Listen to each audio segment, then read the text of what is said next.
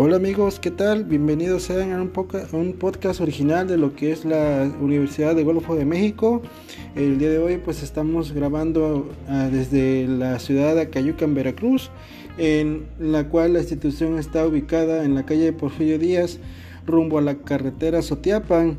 El día de hoy pues estamos eh, elaborando una actividad, una actividad sobre la asignatura de evaluación educativa una actividad que fue planteada y la cual pues este eh, nos da un gusto que nos brinde esta actividad nuestra licenciada nuestra licenciada Daira Daira Cantolucho que nos encargó esta actividad y esta información que tenemos que compartir compartirle el día de hoy a todos ustedes y ya sea alumnos eh, estudiantes de cualquier tipo de carrera sobre todo la carrera en la educación ya que pues esta puede ser una información importante, una herramienta que deberíamos de conocer todos nosotros como educadoras o como, educados, debido a que pues vamos a hablar sobre lo que son las fases de la evaluación.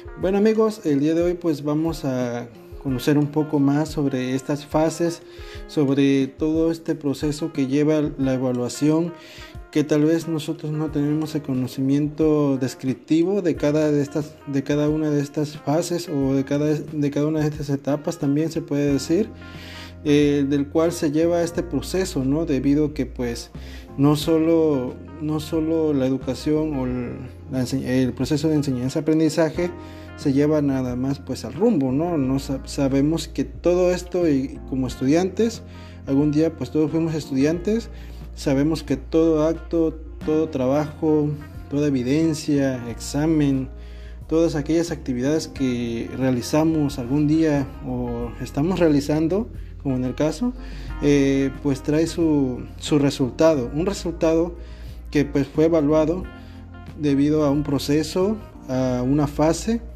eh, planteado mediante un programa de actividad y pues entonces para eso estamos el día de hoy, para hablar sobre las cinco fases que pasa esta evaluación para llegar a un resultado y a la evaluación correcta.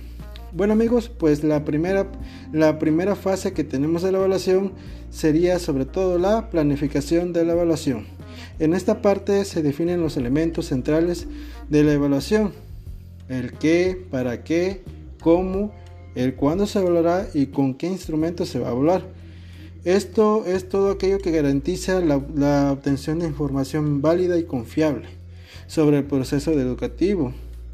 Mm, más allá de todo esto, pues vamos a ver eh, los motivos, el propósito, la meta, eh, el objetivo que se va a llevar toda esta evaluación, el cómo vas a evaluar, con qué vas a evaluar, por qué los vas a evaluar, cuál es tu función como evaluador. Entonces, esta parte, bueno, esta es la primera parte, yo siento que es la parte un poco más importante, debido a que aquí enclareces todos tus, todos tus motivos eh, y objetivos de tu trabajo. Como segunda fase tenemos el, el apartado de recojo y selección de información. Esta hace referencia a la obtención de información sobre los aprendizajes de los alumnos. Se realiza a través de interacciones en el aula, la aplicación de instrumentos u otras situaciones de evaluación que se, que se consideren oportunas. De toda la información obtenida deberá, deberá seleccionarse la que resulte más confiable y significativa. ¿A qué hace referencia esta parte? Se hace referencia a la información del cual se les va a compartir eh, nosotros como docentes o como pues, maestros, ¿no? Como maestros, toda la información que se les va a compartir y se les va a enseñar a nuestros alumnos, de la cual tiene que ser una información válida y, este, y verídica sobre todo, ¿no? Porque pues eh, una obligación, una obligación como docentes es dar una información válida, una información que sea útil para todos nuestros alumnos y que a lo mejor en algún día pues puedan llevar a cabo este aprendizaje que a lo mejor vaya a ser significativo para, para ellos o para en sí para toda su vida, ¿no?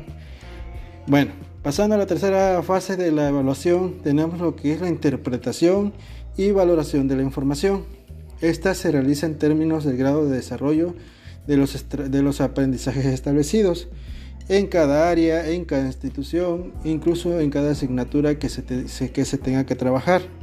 De esta se trata de encontrar el sentido a los resultados de la evaluación, determinar si son coherentes o no con los propósitos planteados y emitir un juicio de valor.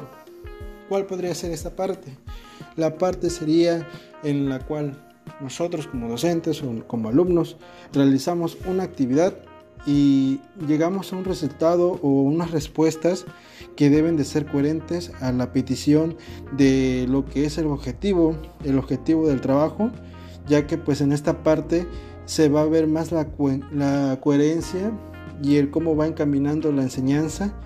Eh, vamos a también lo que es tener una interpretación sobre si es coherente, si es este, viable la información que se está llevando a cabo, el aprendizaje a ver si va correctamente, si el alumno va eh, tomando en cuenta todos aquellos em, objetivos o todos aquellos este, puntos importantes que es para el desarrollo de dicho tema o de dicho propósito.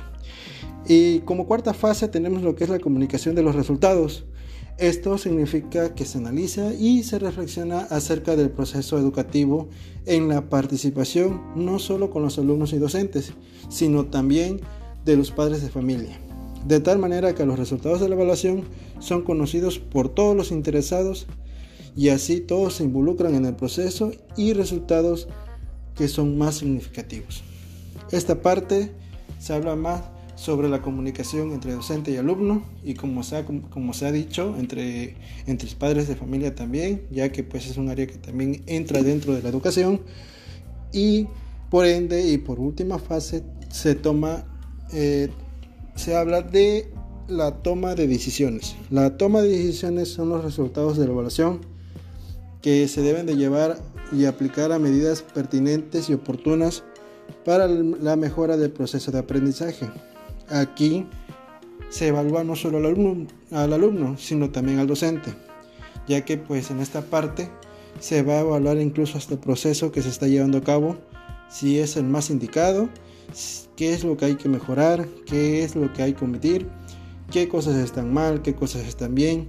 Entonces aquí vamos a partir sobre lo que es la valoración de nuestro trabajo.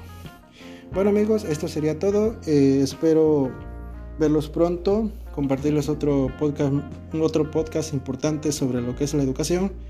Y por, y por hoy eso es todo amigos. Nos vemos a la próxima.